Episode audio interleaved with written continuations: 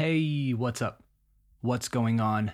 Welcome to English with Dane, a podcast designed to improve your English. As always, I'm your host, Dane, and you can find me on Instagram at English with Dane. If you want transcripts for all future episodes of the podcast, go to englishwithdane.com slash transcripts and sign up to the listener list. You'll receive full transcripts as soon as each episode comes out so you can follow along without missing a word. That's englishwithdane.com slash transcripts. Today's episode is about idioms and expressions with the verb to get. Why? Because they're useful, fun, and practical. Plus, I use these a lot and I don't even realize. So let's get to it. Hey, there's one. All right, let's go. You are listening to episode 107 of English with Dane. Hit it.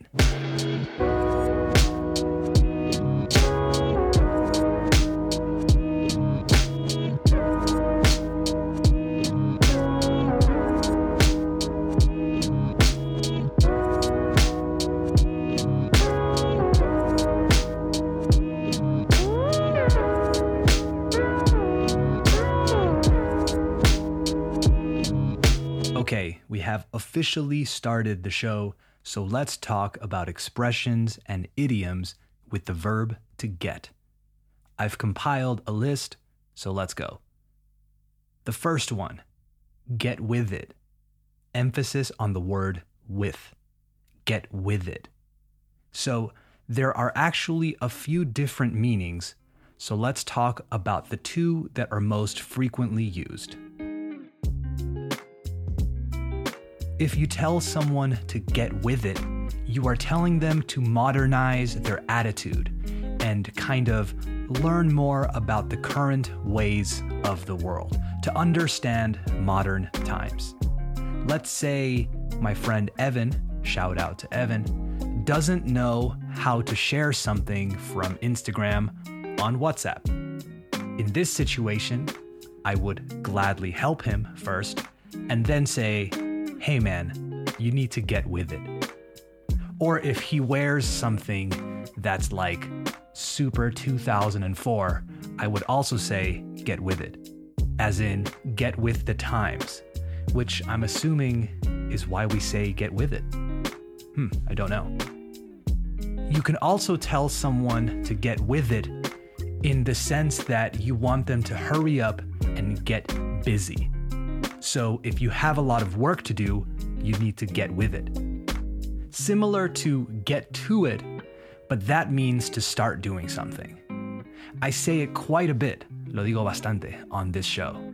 Sometimes to start the show right before the intro song. Let's move on to the next one. Get it together.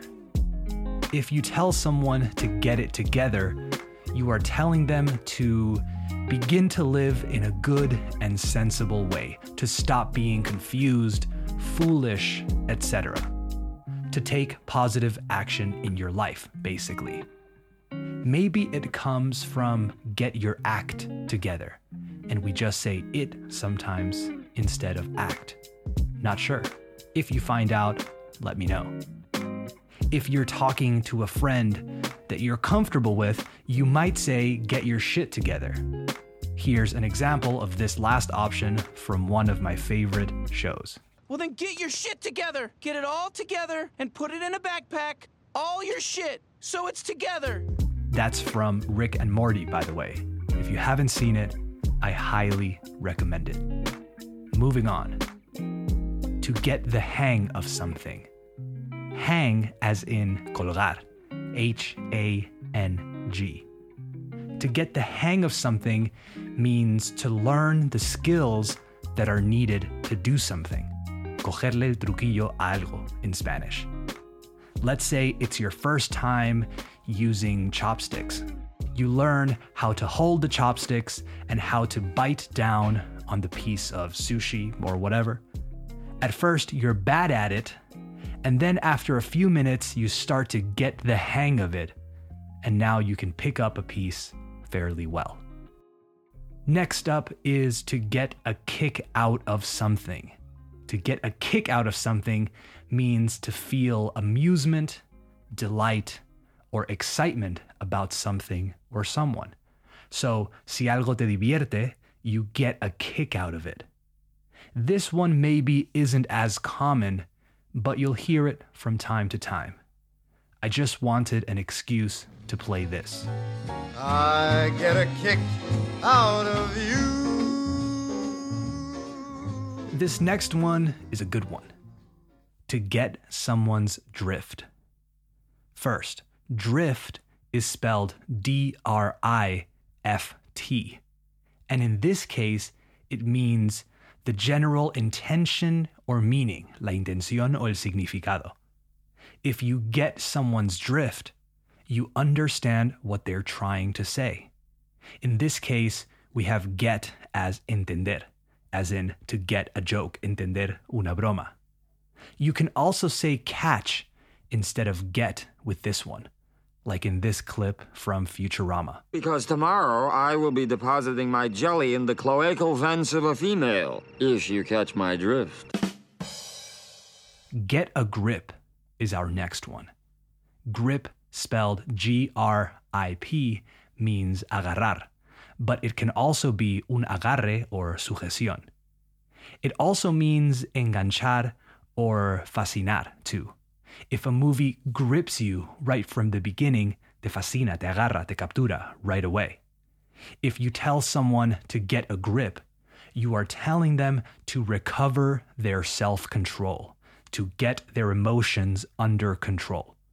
For this example, we're going with Terminator 2 because it rocks. Get a grip, John.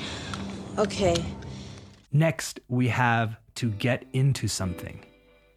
This one means to become interested in an activity or subject. If you're my age, 32, your friends will probably say stuff like, You know what I'm really getting into? Paddle. You should come play one day. Or, Hey, I've been really getting into craft beer, and stuff like that.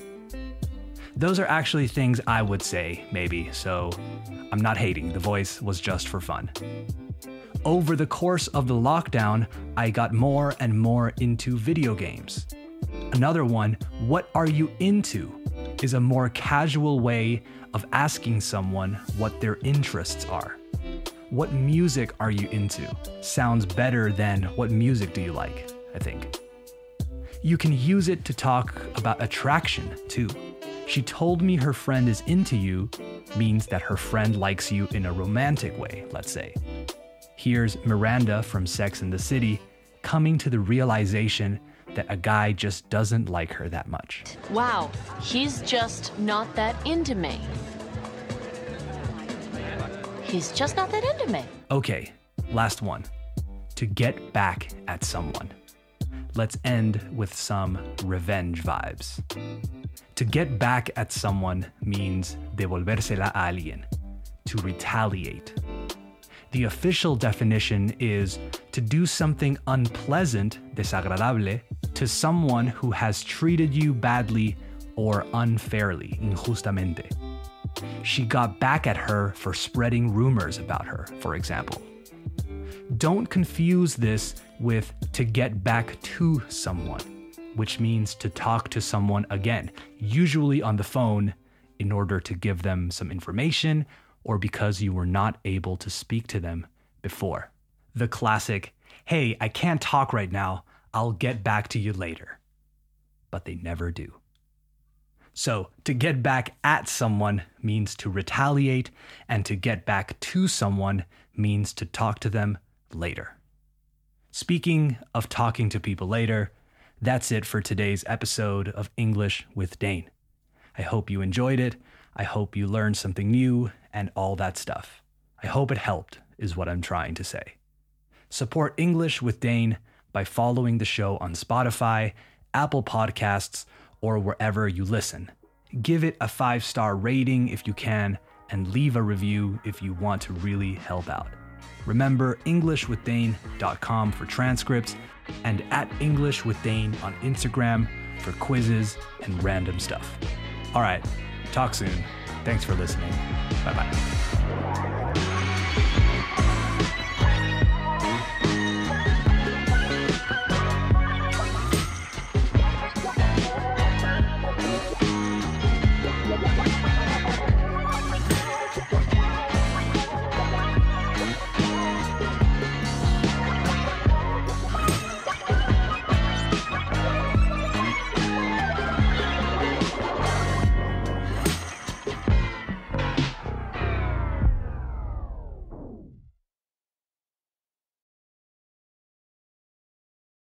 And if you gotta take it somewhere, take it somewhere, you know? Take it to the shit store and sell it. Or, or put it in a shit museum. I don't care what you do. You just gotta get it together.